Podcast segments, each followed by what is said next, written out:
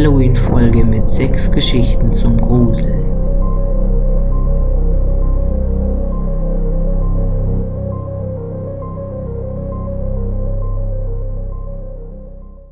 Geschichte 1 Der Spiegel Eine wüsste ich tatsächlich noch, sagte Opa.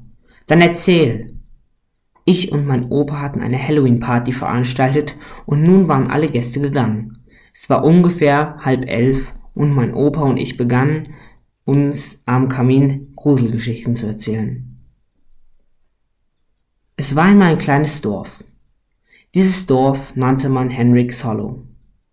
In Henricks Hollow stand ein altes verlassenes Haus, das Teufelshaus. Man erzählte sich viele schaurige Geschichten über dieses Haus, doch nur eine davon ist wahr und die kennen die wenigsten. Vor vielen, vielen Jahren lebte im Teufelshaus der alte Bromm. Er besaß nicht viel. Das wertvollste, was er besaß, war ein alter verstaubter Spiegel, den er vor ein paar Jahren bei einem Händler gekauft hatte, der durch das Dorf gezogen war. Der alte Bromm hatte den Spiegel aus dem Fenster gesehen, wie er auf einem Karren des Händlers lag. Also ging er aus dem Haus und fragte den Händler, ob er ihm den Spiegel abkaufen könne. Doch der Händler sagte, dass er den Spiegel eigentlich nur dabei hatte, weil er ihn entsorgen wollte. Der Spiegel, so sagte der Händler, sei verflucht. Doch der alte Bronn glaubte dies nicht, also kaufte er den Spiegel und stellte ihn in sein Schlafzimmer. Als der alte Brom sich schlafen legen wollte, spürte er jedoch, dass irgendetwas nicht stimmte. Er fand aber nicht heraus, was es war, also ging er ins Bett. In der Nacht jedoch wachte er auf und sah in den Spiegel. Da sah er, dass irgendetwas oder jemand hinter ihm stand. Er drehte sich um und blickte in eine grässliche Fratze. Es war der Teufel höchstpersönlich.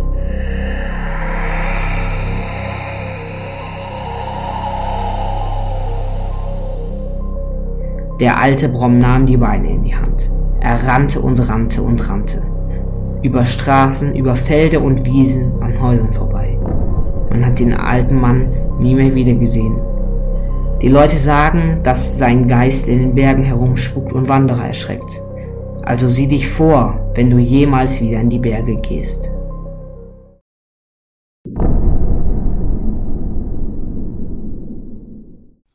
Geschichte 2 Der Kasper Wir schreiben das Jahr 1904. Zu dieser Zeit lebte Erwin Nordheim in einem Haus im Wald. Er war Holzfäller und stand morgens bei Sonnenaufgang auf und kam bei Sonnenuntergang mit frischem Holz nach Hause. Er hatte eine Katze namens Luzi, die immer freudig miaute, wenn sie ihn schon von weitem sah, weil sie wusste, dass Erwin ihr immer einen rohen Fisch vom Markt mitbrachte. Als er wie jeden Abend mit Holz und Fisch das Haus betrat, war Luzi nirgends zu sehen. Er rief nach ihr, doch sie kam nicht. Also ging er ins Freie und fand sie wenig später auf einem Baum sitzend. Erwin wunderte sich. Seine Katze hatte die Höhe immer gehasst und deshalb Bäume gemieden. Egal, konnte ein Zufall sein. Er hob Luzi vom Baum und ging ins Haus, um sich das Abendbrot zu machen. Als Erwin wenig später mit dem Abendbrot fertig war, wollte er sich schlafen legen, doch sein Kopfkissen war weg. Er war zu müde, um noch danach zu, zu suchen, also machte er sich noch eine warme Milch und schlief ohne Kopfkissen. Als er am Tag darauf aufwachte, spürte er etwas Weiches unter seinem Kopf. Das Kopfkissen! Es war wieder da. Doch wie konnte das sein? Erwin war ziemlich verdattert, und was ihm jetzt richtig Angst machte, war, dass die warme Milch, die er sich am Abend zuvor gemacht hatte, leer war. Er hatte nämlich vergessen, sie zu trinken und war eingeschlafen. Doch jetzt war sie leer. Plötzlich bekam er einen heftigen Adrenalinschub. Es war der Kasper. Man erzählte sich von ihm, dass er sich in fremden Häusern versteckte und dort allerlei Unheil anrichtete und zum Schluss den Besitzer des Hauses verfluchte. Doch der Kasper war kein Mensch. Man konnte ihn nicht sehen und nicht anfassen. Er war sozusagen eine unsichtbare Macht. In den nächsten Tagen machte Erwin ein paar Tests.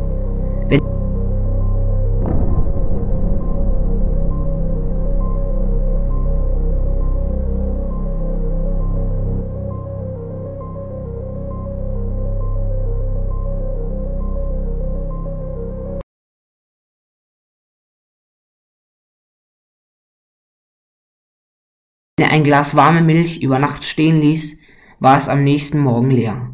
Kekse verschwanden ebenfalls vom Teller. Saft und Rohkost hingegen funktionierten nicht. Als er einmal in der Nacht schweißgebadet aufwachte und sah, dass sein Fenster offen stand, obwohl es nachts immer, obwohl er es nachts immer fest verschloss, rannte er aus seinem Zimmer. Er musste den Kasper vernichten. Er warf viel Holz in jede Ecke, auf den Flur, in die Küche, nahm Öl und zerteilte es auf dem Boden. Dann zündete er ein Streichholz an und warf es auf den Boden. Er rannte hinaus. Der Kasper war vernichtet. Dachte Erwin zumindest. Denn mit der Zeit wurde ihm klar, dass der Kasper ja kein Mensch war und das Feuer ihm nichts anhaben konnte. Und ihm fiel auch ein, dass er seine Katze Luzi im Haus vergessen hatte. Ah, aber das stand schon in Flammen. Der arme Erwin Nordheim rannte verängstigt und traurig hinaus in die Nacht und ward nie mehr gesehen.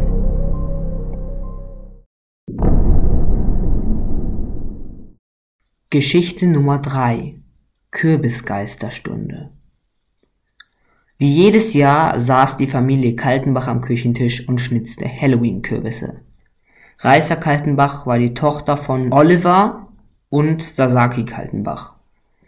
In dieser Geschichte geht es um Reißer.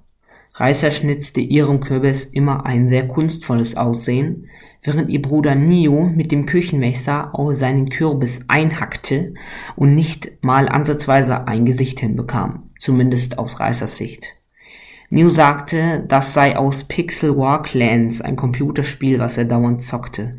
Reißer konnte überhaupt nicht nachvollziehen, was in diesen Games so toll sein sollte. Sie ging lieber raus und traf sich mit Freunden. Jedenfalls saßen die vier am Tisch und schnitzten vor sich hin. Reisers Mutter Sasaki hatte ihren Halloween-Kürbis als erstes fertig. Er sah sehr toll aus und wurde gleich vor die Tür gestellt. Mit der Zeit wurden auch die anderen Kürbisse fertig.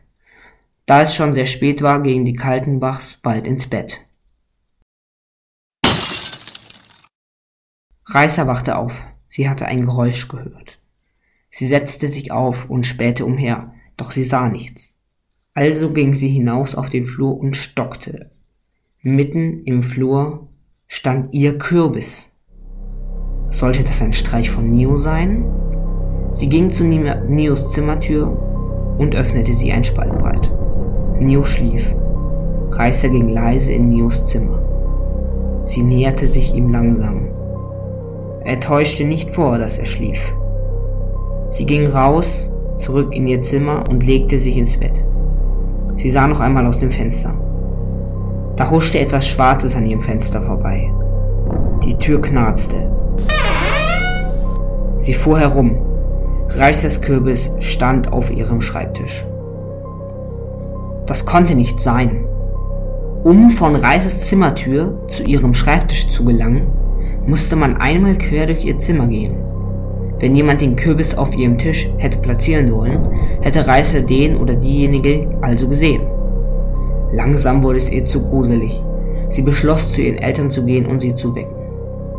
Reißer stand auf und ging in den Flur. Was sollte das jetzt schon wieder? Der ganze Flur war vollgestellt mit orange leuchtenden Kürbissen. Nun bekam sie Angst.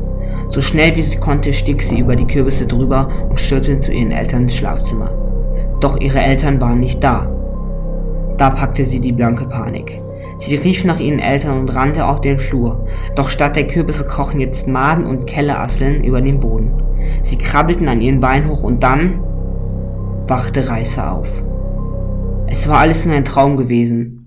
Mann, Mann, Mann, was sich ihr Gehirn so ausdachte. Oder hatte sich das vielleicht jemand anderes ausgedacht?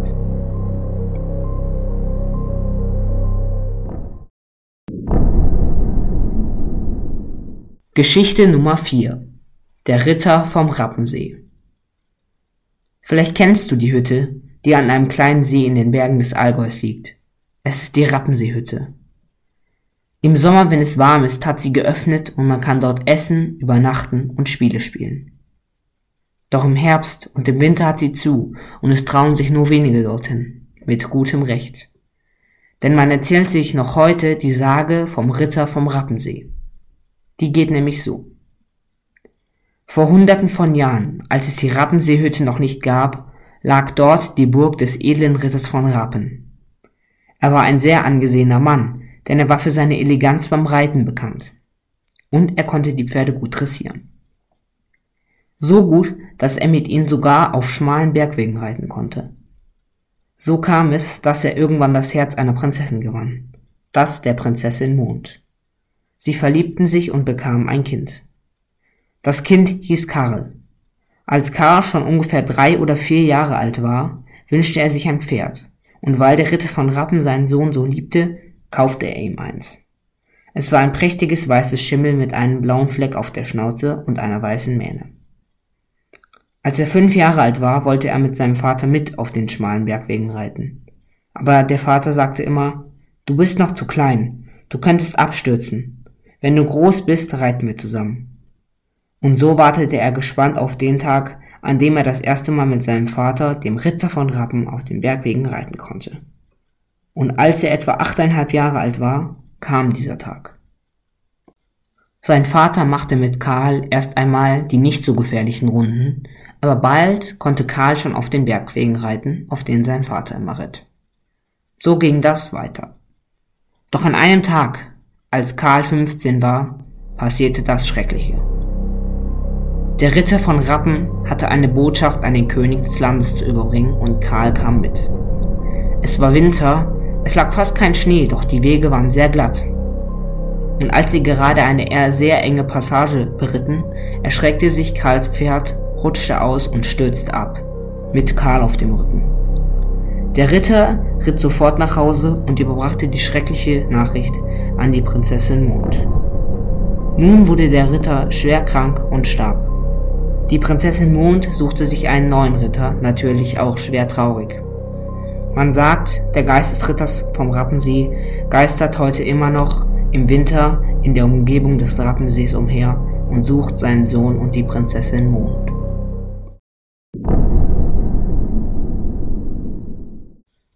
Geschichte Nummer 5 Die Geige des Erich Keynes Endlich da! Ich stellte den letzten Umzugskarton auf dem Boden ab und ließ mich aufs Sofa fallen. Ich war neu hier in dieser Stadt. Mein Name ist Maximilian Zahn und ich komme aus Berlin. Ich bin hier in dieses kleine Dorf, Unterschlei heißt es, gezogen, weil mir meine Wohnung zu klein und Berlin zu laut war.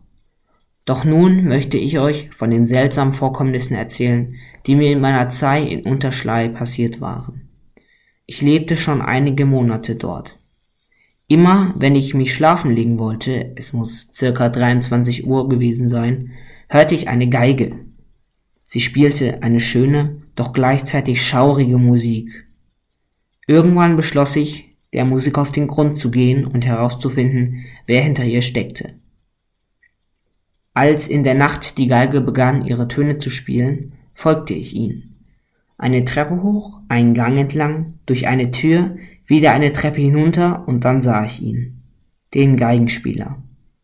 Er hatte schulterlange graue Haare, einen Dreitagebart und die Augen geschlossen, während er spielte. Da ich ihn nicht stören wollte, setzte ich mich auf einen Stuhl. Das Spiel dauerte ungefähr zwei Stunden und der Geigenspieler beendete es mit einem Ton, der fast wie ein Klagelaut klang. Dann öffnete er die Augen. Er schien bemerkt zu haben, wie ich hereingekommen war, denn er blieb ganz ruhig, als er mich sah. Was machst du hier? fragte er mich. Ich stellte mich vor und erzählte ihm, warum ich hier war. Dann erzählte er mir seine Geschichte. Sein Name war Erich Kane und er kam aus einem Dorf, das Morach hieß. Seit er 20 Jahre alt war, würde er vom Teufel verfolgt. Die bösen Mächte versuchten ihn immer nachts zwischen 23 und 1 Uhr morgens heimzusuchen. Sein einziges Gegenmittel war Geigespiel. Die Melodie hielt den Teufel davon ab, sich Kane zu nähern. Doch seine Geige wurde alt. Irgendwann würde sie kaputt gehen und in dieser Nacht würde ihn der Teufel holen. Er hatte nämlich momentan kein Geld, um sich eine neue Geige zu kaufen. So trafen wir uns immer wieder, um zusammen Geige zu spielen. Irgendwann verlor ich den Kontakt zu ihm und lebte mein Leben normal weiter. Ich hatte eine neue Arbeitsstelle gefunden. eine Bäckerei in der Nähe meiner Wohnung. Irgendwann sah ich einen Krankenwagen vor unserem Haus stehen. Ich fragte die Sanitäter, was los sei, und sie antworteten mir, ein gewisser Erich Kane wäre in der vorigen Nacht an einem Herzinfarkt gestorben. Aus dem Augenwinkel sah ich, wie sie Kane in einen Bestattungswagen legten. Ich war traurig. Der Teufel hatte ihn geholt. Ich ging hoch in meine Wohnung und sah mir einen Film an. Dann ging ich ins Bett und ich hörte seine Geige wieder.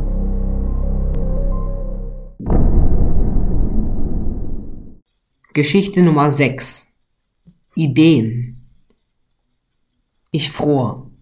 Wie sollte ich hier raus? Schon seit drei Tagen hing ich auf diesem moorigen alten Dachboden rum. Ich war hier aufgewacht, ohne jegliche Erinnerung an das, was passiert war, bevor ich wach wurde. Das einzige, was es auf diesem Dachboden gab, waren Türen. Genau sechs Türen. Natürlich sah ich sofort nach, was dahinter war. Doch immer, wenn ich eine öffnete, fiel ich in Ohnmacht und träumte einen Traum. Bei der ersten Tür war es ein Traum von einem alten Mann namens Braun gewesen, der einen verfluchten Spiegel bei einem Händler gekauft hatte.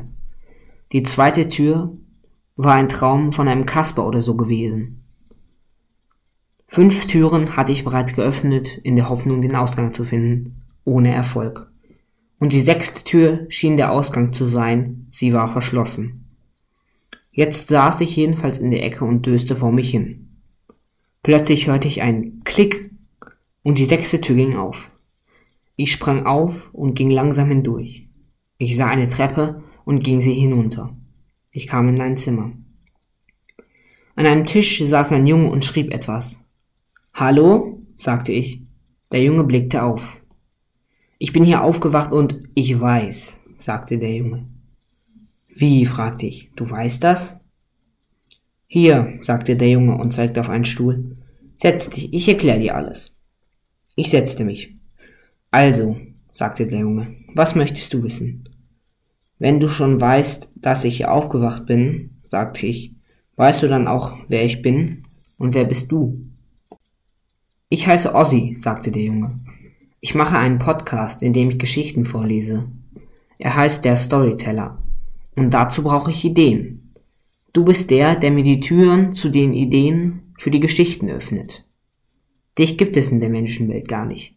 Du bist in meinem Kopf. Ich war verwirrt, aber ich verstand schon, was Ossi mir sagen wollte. Wie heiße ich? fragte ich ihn. Weiß nicht. Muss ich mir noch ausdenken. Hä? Schau mal. Er zeigte mir das Blatt, auf das er geschrieben hatte. Das ist deine Geschichte. Der richtige Ossi in der Menschenwelt, der schreibt die gerade auf. Ich bin der Ossi in seinem Kopf. Ich verstehe, sagte ich. Alles, was du schreibst, schreibt er und das Geschriebene passiert hier in seinem Kopf. So in etwa, sagte Ossi. Kann ich Nick heißen? fragte ich ihn. Ja, sagte er und schrieb es auf das Blatt. Wo soll ich jetzt hin? Such es dir aus. Ich möchte in die Menschenwelt. Ossi schrieb es und ich spürte im selben Moment, wie ich von einem Sog erfasst wurde. Dann war alles dunkel. Ich habe gute Nachrichten für euch. Ihr habt diese Halloween-Folge überlebt. Und ich weiß, ist jetzt nicht die beste Musik für ein Ende einer Halloween-Folge. Aber ich finde, ihr habt euch jetzt schon genug gegruselt. Vielen Dank an alle, die mir ähm, so tolle Ideen gegeben haben, um die Geschichten zu schreiben. Freunde haben mir geholfen. Familienmitglieder haben mir geholfen. Es hat mir sehr viel Spaß gemacht, dieses Projekt. Und ich würde sagen, freut euch auf weitere Geschichten. Bis dahin, tschüss, euer Ossi.